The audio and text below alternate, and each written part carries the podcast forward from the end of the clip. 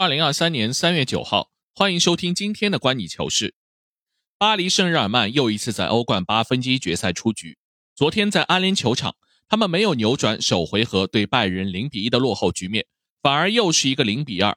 两个回合一百八十分钟，净负三球，输的一点脾气都没有。这期节目我们没有必要再去复盘比赛本身的细节，比如技战术、球员表现之类，而是聊一聊这一次的淘汰对巴黎这家俱乐部意味着什么。我们可以清晰感受到，这一次的失败所引起的波澜和过往都不一样。大家都清楚，巴黎这样一支纯粹以欧冠为目标而生存着的球队，一旦欧冠淘汰后，本赛季的最大寄托也就彻底结束。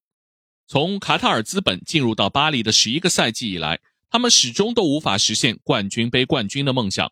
最近七个赛季里，他们有五次都是只能止步在十六强，而整整十一年里。他们最接近奖杯的，也就是一次决赛资格和两次杀进四强，这样的结果可以说耗尽了卡塔尔人的耐心。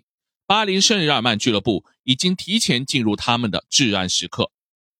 本赛季的冠军杯之路对大巴黎来说本身就是一场豪赌。从2017年夏天俱乐部天价引进内马尔和姆巴佩，开启豪华巴黎2.0版，然后2021年夏天签下了梅西，完成了三巨头的拼图。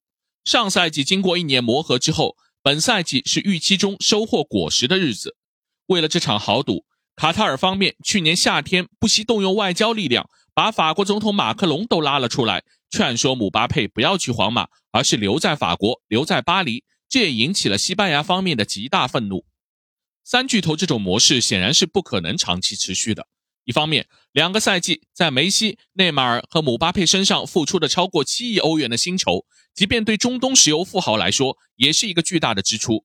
而且，三个顶薪球员也很大程度压缩了球队在其他关键位置上的投入，比如后防线。东窗俱乐部为了区区一千万的价差，就没有及时引进国米的什克里尼亚尔。昨天，马尔基尼奥斯三十六分钟受伤下场后，加尔杰能够换上的也只能是穆凯莱这样的二线角色。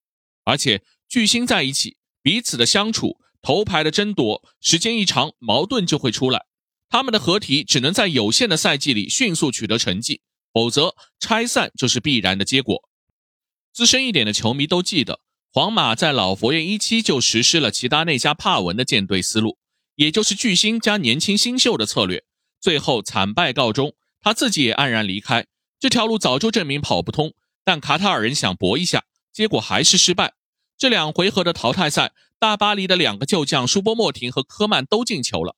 有意思的是，拜仁欧冠对巴黎的近六粒进球中，五粒都是由旧将打入的。舒波莫廷进了三个，科曼进了两个。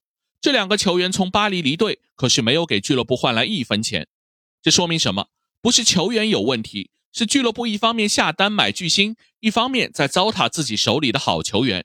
因此，这次的惨败宣告了过去几个赛季俱乐部的建队逻辑彻底失败。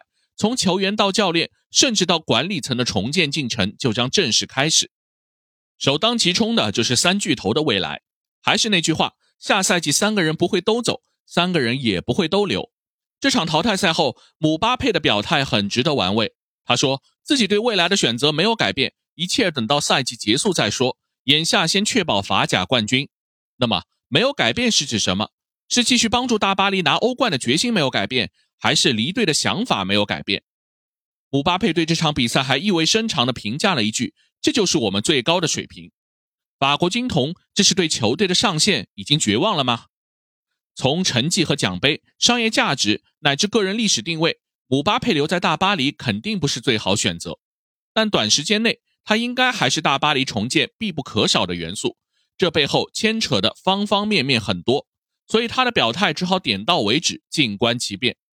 而梅西的续约则很可能因为这次淘汰而产生新的变化。近期，梅西和大巴黎的第一轮续约谈判已经失败，这个时候也传出了他重回巴萨、前往美国或者沙特，甚至回到阿根廷的各种版本。这里面消息真真假假。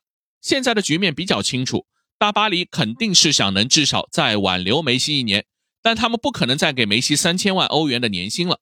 让梅西接受降薪留队是个不容易的谈判，而且。大巴黎已经下定决心要收缩预算，留下梅西也意味着需要其他高薪球员的减薪或者离队。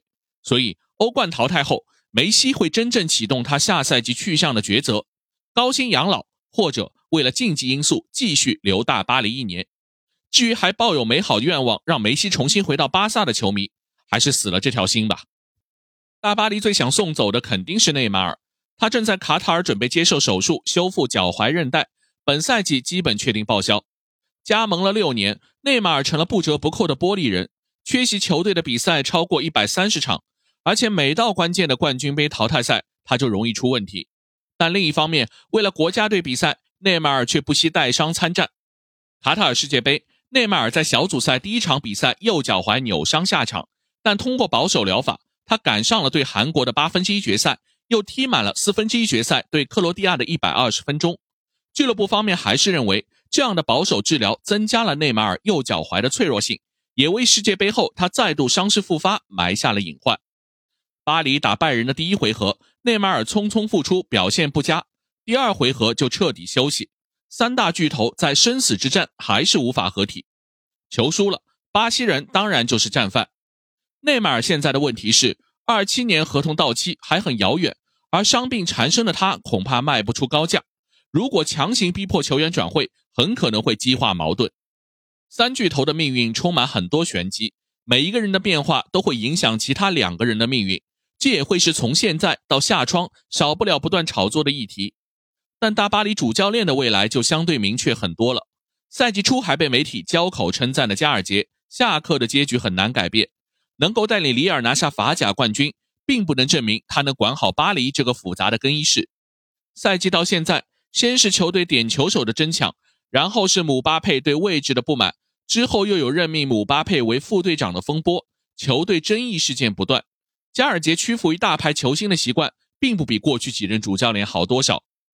世界杯之后，巴黎把联赛第二到第五的球队输了个遍，连在法甲的统治力都受到了质疑。两回合输给拜仁，算是彻底宣判了加尔杰在巴黎的死刑。虽然主教练把理由归结为大面积伤病和球队大赛后归队时间晚，可是没有几个人听他的。现在的悬念仅仅是他能不能稳定的拿下法甲冠军，至少执教完一个完整的赛季。对于加尔杰的接班人，媒体给出了齐达内、穆里尼奥。图赫尔、恩里克，这里面大巴黎追了五年的齐达内当然还是首选。在失去了法国队主教练的机会后，齐达内终于承认愿意重返俱乐部，这算是大巴黎的利好。但他们的竞争对手是皇马。赛季末如果安切洛蒂离队前往巴西执教，齐达内回归皇马的概率恐怕远大于巴黎。顺带说一句，和加尔杰绑定很深的那位体育总监坎博斯一起卷铺盖走人也是免不了的。说了半天主教练的选择、球员的重组，其实对巴黎最大的变数是来自于卡塔尔王室对这家俱乐部的定位。我们都看到了卡塔尔资本准备收购曼联的消息，这个收购的结果最直接的影响就是大巴黎。应该说，卡塔尔人在巴黎除了成绩之外，已经做到了他们的极致。俱乐部在营收上已经超越了尤文、巴萨和拜仁，仅次于皇马。卡塔尔利用足球这个名片，稳固了和法国政府密切的关系。并通过梅西和姆巴佩联袂出现在世界杯决赛，最大程度展现了卡塔尔这个小国家的国际形象。换句话说，从国家投资行为出发，法国牌已经没有什么好打了。下一步，卡塔尔人是继续为巴黎冲刺一个欧洲冠军，换来欧洲老贵族们认可的顶级豪门俱乐部入场券，还是将重心投入到世界第一大联赛，和沙特资本、阿联酋资本。美国资本开启一个新的战场，同时收缩在巴黎的投入，这才是我们要去观察的。可以说，这是一个大巴黎战略定位的十字路口。各位球迷可以密切跟踪一下曼联收购的进程。但不管怎么样，巴黎势必将进入卡塔尔人治下的三点零时代，球队将从撒币和招揽巨星模式进入到一个相对健康的球队运作方式，尊重足球规律，压缩薪资空间，做大商业规模。所以，这个赛季结束后，人来人往一定会非常热闹。但我相信，无心插柳柳成荫，也许卡塔尔方面的放手，反而意味着这家俱乐部真正的重生呢。好，以上就是今天的观你球事，欢迎大家订阅、评论、转发，我们下期见。